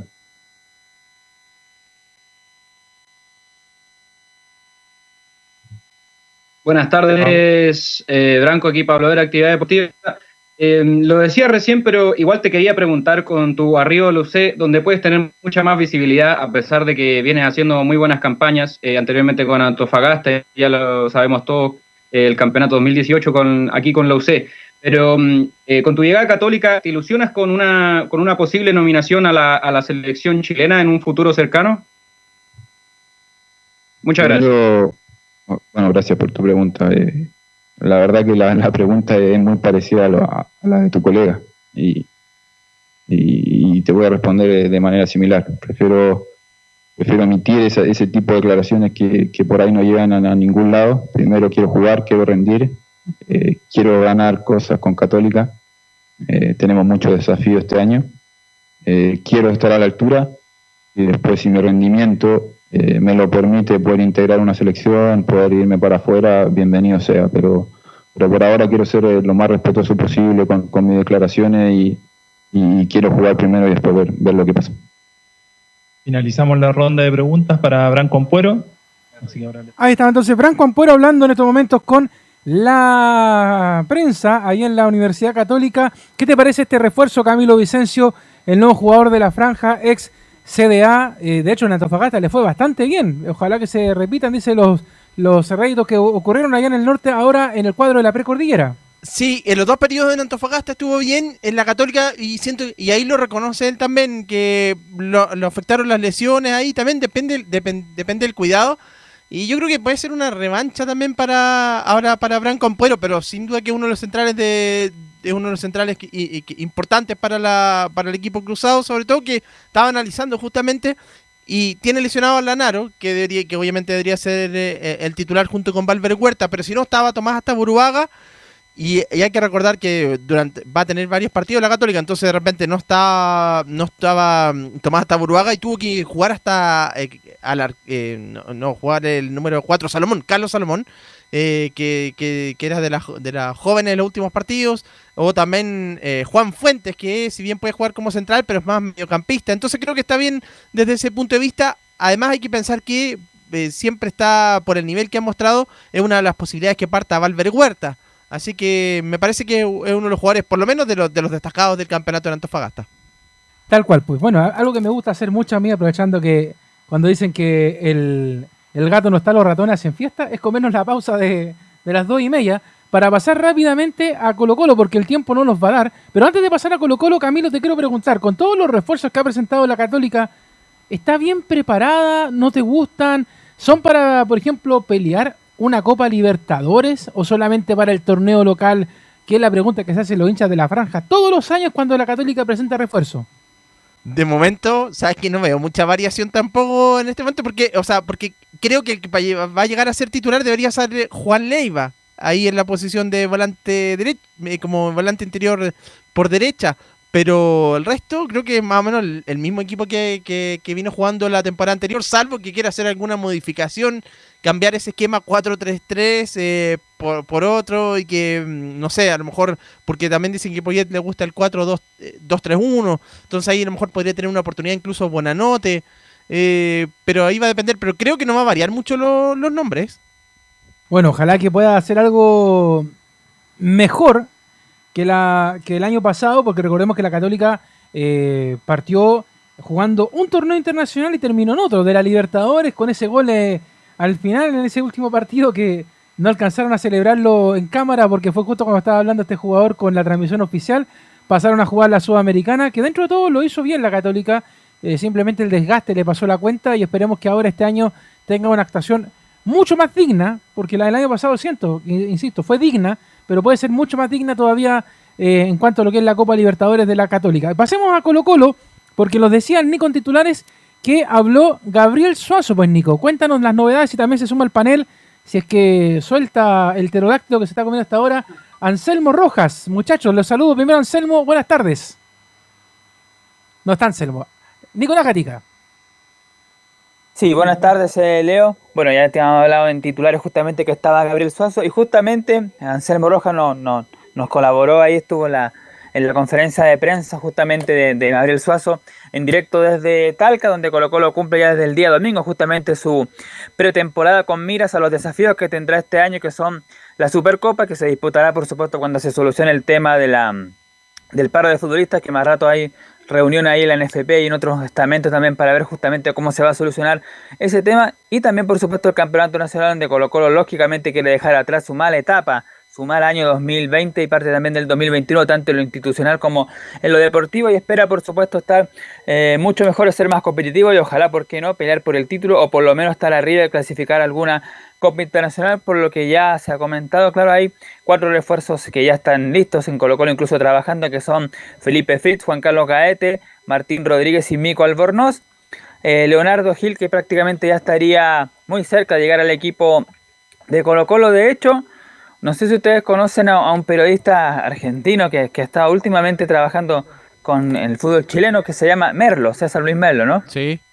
Sí, siempre publica buenos datitos en las redes sociales. Sí, y él habla de Colo Colo y también de, de- de varios clubes chilenos, incluso de, de varios, ¿no? De él, de hecho, él ha dicho, entre otras cosas, la otra vez cuando Ampuero estaba listo en Colo Colo y que después se metió a la Católica y, y llegó justamente al cuadro universitario y todo eso. Y ahora, según él dice que, claro, hubo conversación con el agente de, de Leonardo Gil, el volante chileno argentino, y le dijo Colo. lo siguiente. Claro, el Colo Gil, Adrián Castellano se llama su representante y dijo, cerramos con Colo Colo. O sea, ya con eso da que ya se llegó a todo eh, acuerdo, ya se conversó lo- los pros y los contras y ya está todo listo y hay que ver cuándo va a viajar eh, este jugador que puede ser mañana o el jueves dependiendo de, bueno, si puede salir de Brasil porque está en estos momentos allá justamente este volante chileno argentino, cuando pueda solucionar su tema de viaje ahí tendrá que llegar a Chile por supuesto, hacer eh, por lo menos siete días de cuarentena, después realizarse el examen PCR en caso de ser negativo por supuesto ya eh, poder eh, pasar el examen en médico y firmar por, por Colo Colo por seis meses o por un año este volante argentino-chileno. Bueno, ahí Colo Colo de a poquito empieza a prepararse, pero quizás a lo mejor falta algo, Nico, ¿no? ¿Tú crees que el hincha colocolino con lo que está haciendo el cacique por ahora se queda conforme o tú crees que falta algo más? Porque yo siento que a Colo Colo algo le falta todavía para tener más peso, no, no, no, no está preparado como para quizás, eh, por ejemplo, si yo te pregunto, así, muy a la rápida y, muy derechamente, Colo Colo jugar este fin de semana con la Católica la Supercopa. ¿Cómo crees tú que le iría a Colo Colo con lo que ya ha presentado y con lo que está negociando? Sería una incógnita porque, bueno, hay que decir que quizás tendría una ventaja Colo Colo sobre la Católica en cuanto a- al técnico, ¿no? Porque los jugadores ya conocen, la mayoría del plantel conoce más a Quinteros que, por ejemplo, la gente católica eh, conoce a Gustavo Poyet. Pero sí, yo creo que todavía le, faltaría trabajar quizás un poquito más, claro. Eh, la zona de, centro delantero todavía Colo Colo está un poco cojo, por decirlo de alguna manera, porque claro, ahora tiene cuatro centros delanteros que son Luciano Regada, Javier Parragués, Iván Morales y Nicolás Blandi, pero entre los cuatro han hecho, hicieron bastante poco la temporada pasada. En la zona defensiva, Matías Aldía va a ser un incógnito porque cuando vuelva de su lesión, de hecho ya está trabajando, pero hay que ver cuando juegue los primeros partidos si no se vuelve a, a lesionar porque recordemos que Saldía había estado prácticamente un año fuera, después se volvió a resentir y estuvo nuevamente otra temporada fuera. Hay que ver qué va a pasar también con el chico Rojas, si va a ser lateral derecho o si va a ser posibilidad de zaguero central. Pero claro, entienden ahí en Colo Colo que todavía un defensor y un 9 son lo que le estaría eh, faltando para estar mucho mejor, porque en la otra parte se ven variantes, sobre todo en la zona de arriba, lo, lo que se llama los extremos, porque va a tener a Volados, a Solari, a Fritz, a Gaete, a, a Costa, Jara, o sea, tiene muchas variantes en esa zona, pero todavía, claro, le falta el 9 y el defensor. Si jugara este fin de semana, como te preguntaba recién, ¿quién sería el 9 por ahora nomás, mientras que no, no llegue nadie? ¿Quién, ¿Quién estaría jugando ahí, Nico? Por lo que hemos escuchado a, a Gustavo Quinteros, que por ahora no ve de buena manera a Nicolás Blandi, yo creo que Arragués, me, me da la idea que para Gustavo Quintero hoy día, mientras no esté 100% Blandi y no se encuentra el 9, yo creo que claro, para él Parragués está por sobre Morales, Arregá y el mismo ex delantero de San Lorenzo. ¿Qué te parece este Colo Colo, Camilo? Justo, perdón, que te, justo yo iba a preguntar tú algo, Camilo. Sí, y me parece que, claro, que está de a poco en la zona, como dice Nicolás, la zona ofensiva tiene bastante, ¿eh? sobre todo por, como, por los extremos. Ahí me imagino que partirá volados como titular, Gaete por el otro, y bueno, ahí tendrá lo del centro delantero es una incógnita en realidad por el momento, porque lo de Blandi no. A lo mejor habría que probarlo y ver cómo, cómo, cómo anda y si responde o no, como ya es una nueva, una nueva temporada. Pero ahí yo creo que es la mayor, una de las mayores incógnitas. En defensa, Mico Albornoz puede dar la alternativa a jugar como, como lateral izquierdo o como central izquierdo también. Eh, bueno, ahí también está. Creo que igual tiene que jugar en defensa, pero, pero le faltaría eh, le faltaría otro igual que, que es una de las prioridades. Sí, con un centro delantero y un, y un defensa creo que estaría más armado Colo Colo. De hecho, ya sumó un centro delantero Colo Colo. Ah, sol- soltó el telorástico, don Anselmo. ¿Cómo le va? Buenas tardes. ¿Cómo están? Buenas tardes. Y solté la, ahí la, los fritos de coliflor que estaban bastante. Sí. Eh, eh, llega un nuevo centro delantero, se llama Nicolás Andy. ¿Ya? Es la nueva, eh, el nuevo refuerzo de cuadro Albo. Le preguntaron de hecho a le preguntaron de hecho a Gabriel Suazo sobre cómo veía a Blandi después de lo que dijo el propio entrenador sobre, sobre la- las capacidades de Nicolás Blandi y qué es lo que se esperaba Oye, de él para este Anselmo, 2021, siento que ya no lo una, vendieron. una oportunidad más en Colo Colo, o sea, más allá de lo- la temporada pasada que fue desastroso por todos lados, por el tema de Gualberto y todo lo que pasó después, pero más allá de quién te dirige, yo creo que cuando un jugador tiene calidad, la muestra inmediatamente y con quien sea, po. ¿y qué pasó con Blandi? O sea, yo desde que, desde que llegó a Colo Colo, lo- de hecho me acuerdo, lo puse en las redes sociales, que el peor error que estaban haciendo era hacer que llegara el Nico Blandi, porque si el jugador fuera de calidad, San Lorenzo no lo deja partir ni por si acaso. Entonces, esa era mi primera duda y ahora esperar otra vez. ¿Cuánto se le puede esperar a Nico Blandi, Anselmo? Se- sería bueno preguntárselo quizá a Gustavo Quinteros cuánto van a esperarlo, porque la verdad es que eh, desde que llegó des- desde San Lorenzo, y de hecho me gustaría saber si- qué es lo que opinan los hinchas de San Lorenzo respecto a, a- a lo que pasó con Blandi en Colo Colo, sobre todo después de ver cómo rindió en el cuadro santo allá en Argentina. Eh, y, lo que se está dando con el propio Blandi sería quizá interesante saber qué es lo que opinan los, los hinchas del, del cuadro de Boedo respecto a la situación del Nico Blandi. Eh, ahora, el tema es que a Colo Colo se le acaban las opciones, ya se, ya se dio por cerrado el tema de la incorporación de, de Cabral, ya no llega a Colo Colo. De hecho, hoy día Talleres cambió las condiciones, pasaron de pedir 100 mil dólares por el arriendo del pase a pedir 150 mil, eh, manteniendo las otras condiciones que nosotros habíamos hablado ayer de los casi 2 millones de dólares por el 50% del pase y el sueldo de 5 mil dólares para el jugador. Así que Blanco y Negro ya dio por cerrado eso, Cabral no va a llegar a Colo Colo, así que la única esperanza que queda, si podemos decir así, eh, más allá de, las continuas eh, caídas que ha tenido el jugador, sería en este caso Blandi, al quien se le han dado más eh, opciones que a Juvenil de Colo Colo. Oye, ¿cuándo se cierra el libro de pases de la temporada? Como siempre, eh, el día anterior al inicio de la cuarta fecha del torneo. Ah, ya, como todavía no sabemos cuándo se juega la, la cuarta fecha, todavía hay tiempo, porque no todavía no, han- no han tirado el del tarot, ni el Ichin, ni las runas, ni han tirado Caricello, eh, ni quien sacó el fideo más largo para hacer el fixture, porque la verdad es que No, no, para nada. Yo algo estoy muy normal en la NFP, ¿eh? Sí, por supuesto, absolutamente. Yo estoy esperando nada más que digan si el, que si tú digas si se puede jugar el 21 o no para yo volverme a Santiago. Es lo único que estoy esperando. Oiga, usted está como Colo Colo, está en pretemporada también. Pero por supuesto. Oiga, eh, con es que el, el- el tema es que obviamente los equipos tienen que calendarizarse. O sea, por ejemplo, recién en la Católica estaban diciendo que Poyet iba a hacer su primer entrenamiento el viernes.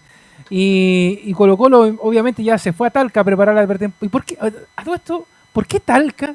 Una ciudad tan calurosa. ¿Por qué Talca para hacer la pretemporada, Nicolás y Anselmo? Buena pregunta esa. ¿ah? La verdad es que nadie la ha sabido contestar, ni siquiera desde el cuerpo técnico han dado una razón de peso. Lo único que se sabe es que Gustavo Quinteros, cuando se fue a Talca para el partido de Conce, dijo que le gustó el, el área, el sector y quería tener una pretemporada en esa zona. Quizás algo nostalgia, no sé eh, eh, lo que significó Talca para el cuadro alto después de, de salvarse del descenso. Vaya a saber, uno Sí, que porque pasó por la no, cabeza yo me acuerdo- para decir está por Talca. Yo me acuerdo de los Porque tiempos esto era de- entre Talca y Quintero. Eso te iba a decir, yo de- me acuerdo, de me acuerdo de los tiempos, me acuerdo de los tiempos de las playas, Marbella, La La, Serena Serena, justamente. Pero irse a Talca. Bueno, de que- hecho la última sí. temporada de Colo Colo fue en Quintero. Bueno, lo, lo hubiera hecho honor al apellido del hombre, pues, entonces. Pero, pero hacer una pretemporada en Talca, o sea, ya está bien, Rangers lo puede hacer, está acostumbrado. Pero, pero con el calor, donde no, en realidad como que no, no sé, no, no, no te cambia mucho de hacer la pretemporada en el Monumental, porque es lo mismo, con el mismo calor, el mismo encierro. No sé, ven raro lo del tema de Colo Colo. Pero Nico, Quizás considerarán, ¿Sí? quizás considerarán, así como va a terminar antes que vaya el Nico con, con las cuñas de, de Gabriel Suazo, quizás considerarán de que como están en fase 1, la gente no va a llegar a molestarlo. Por ahí puede pasar también. Bueno, vamos a ver que ojalá le resulte la pretemporada nomás al cacique para que el debut sea positivo. ¿Y qué dijo el, Gaby Suazo en Talca, Nico? Sí, de hecho, eh, antes de pasar a eso de Gabriel Suazo, dos cortitas, bueno, hablando de, de que ustedes están diciendo de, de, Colo- Colo- de Talca, un talquino se retira, ya anuncia su retiro oficialmente, nos referimos a el portero Nicolás Perich, que a sus 41 años justamente anunció que él ya se retiró del fútbol profesional y va a estar trabajando justamente en esa ciudad con escuelas de porteros, así que ya Nicolás Perich Ah, oficialmente ya, no pues. es más jugador de Talca, claro, a los 41 años se retira el Nico Perich y Gustavo Quintero se está hablando en una radio amiga, por decirlo de algu- de alguna manera, y se refirió a Blandi de la siguiente manera, dijo esto del número 9, dijo, a Blandi le tocará empezar luchando desde más atrás en los entrenamientos, en los amistosos, así que ahí está diciendo justamente que para Quintero Blandi no es el 9 principal, tiene a Parragués, a Morales, incluso por sobre Nicolás Blandi, así que eso para cerrar con Al ese propio tema. Y la Solari, primera- atención ¿sí? con eso, que también lo puede probar ahí. Claro, ahí tiene más alternativas, pero por eso para Quintero incluso, como dice ahí, tiene que lucharla desde muy atrás el número 9 de Colo Colo Nicolás Blandi, así que Eh. vamos a ver si le gana la pulseada o no. El quinto extranjero. A ver, a ver quién le suena la frase. Claro, sería ahí la gran Zamorano. Bueno, pasemos a escuchar a, a Gabriel Suazo.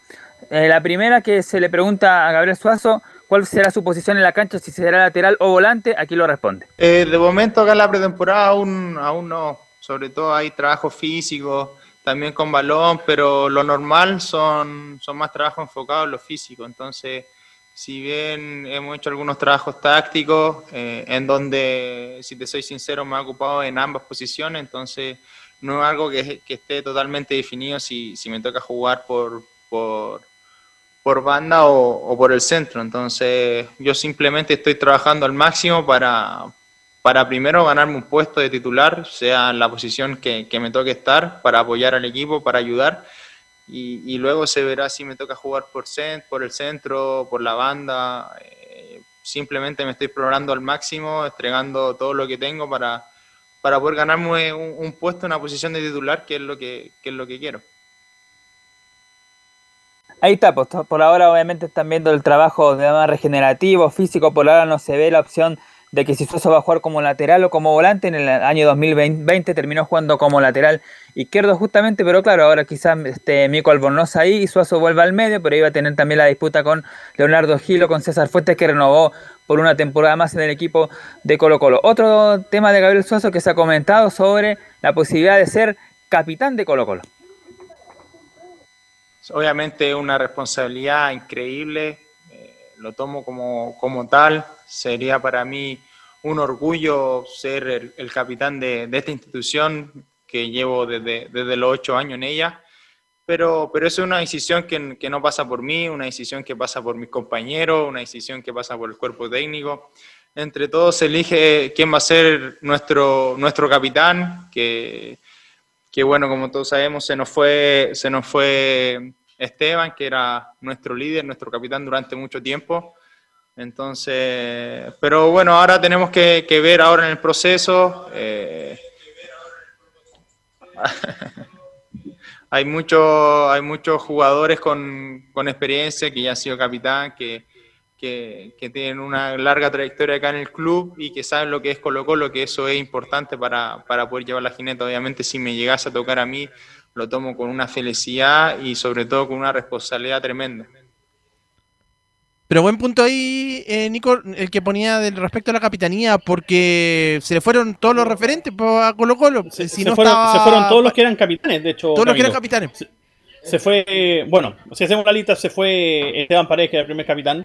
Se va Matías Fernández, se va Julio Barroso, Barroso. se va Chaco Insaurralde, que eran los cuatro capitanes que tenía el cuadro Albo. Queda Matías Saldivia, que era el quinto capitán.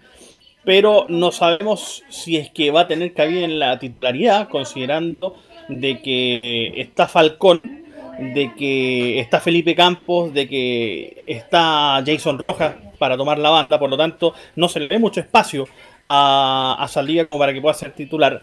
Y por lo tanto, el único que podría tomar la capitanía y que de hecho tomó la capitanía para el partido frente a la Universidad de Concepción es Gabriel Suazo. De hecho, lo más cómico de todo, y, por eso se escuchaba la risa en la pregunta que le hace uno de los colegas ahí en la conferencia de prensa, es que por detrás la gente de comunicaciones de, Blanco y Negro lo está molestando justamente con el tema de la capitanía y cuando despiden la conferencia, eh, Sebastián Rojas, que es el jefe de prensa de Colo Colo, lo despide como eh, esta fue la conferencia del capitán de Colo Colo, Gabriel Suazo. Sí, porque no hay mucho más. Imaginen, en la, en la ofensiva no de los que mencionábamos no son casi todos nuevos. No, yo creo que el, el- por último, no sé si tendrá tanto liderazgo, pero pero creo que por, por lo que representa para el club, es uno de los jugadores formados, ya tiene eh, unos años jugando, eh, debería ser como lo más cercano al capitán. A menos que no se la pasen a Falcón y a nadie, pues si el tema también es respetar un poco la identidad del club. Aunque ya eso se perdió, ya no hay mucho romanticismo, pero, pero también es bueno entregarle seguridad a gente de la casa. De hecho, mira, de hecho si uno revisa la plantilla 2021 hasta el momento de los formados en la casa, de los formados en Colo Colo, hay apenas, bueno, los dos arqueros, Omar Carabelli y Julio Fierro, tres defensas, eh, Jason Rojas, David Tati y Bruno Gutiérrez, William Salarcón, Gabriel Suazo, Brian Soto, Carlos Villanueva y eh, Cruz y Vicente Pizarro. Y en la delantera, Iván Morales y Luciano Arriagada. El resto son todos de afuera. Y si te das cuenta de lo que te mencioné recién de estos 10 eh, juveniles, si podemos decir, o formados en la casa, la mitad viene recién subiendo a la primera. Entonces tampoco hay mucho más de dónde escoger.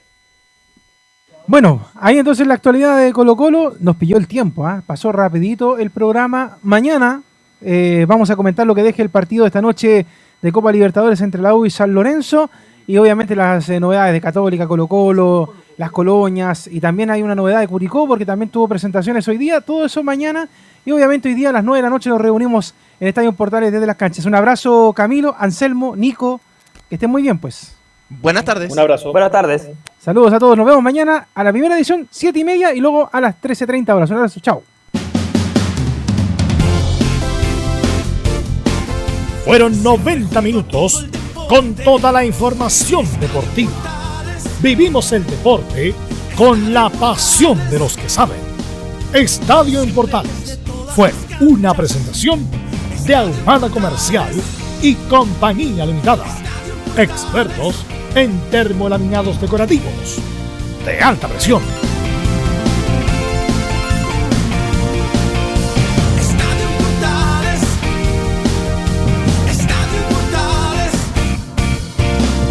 Radio Portales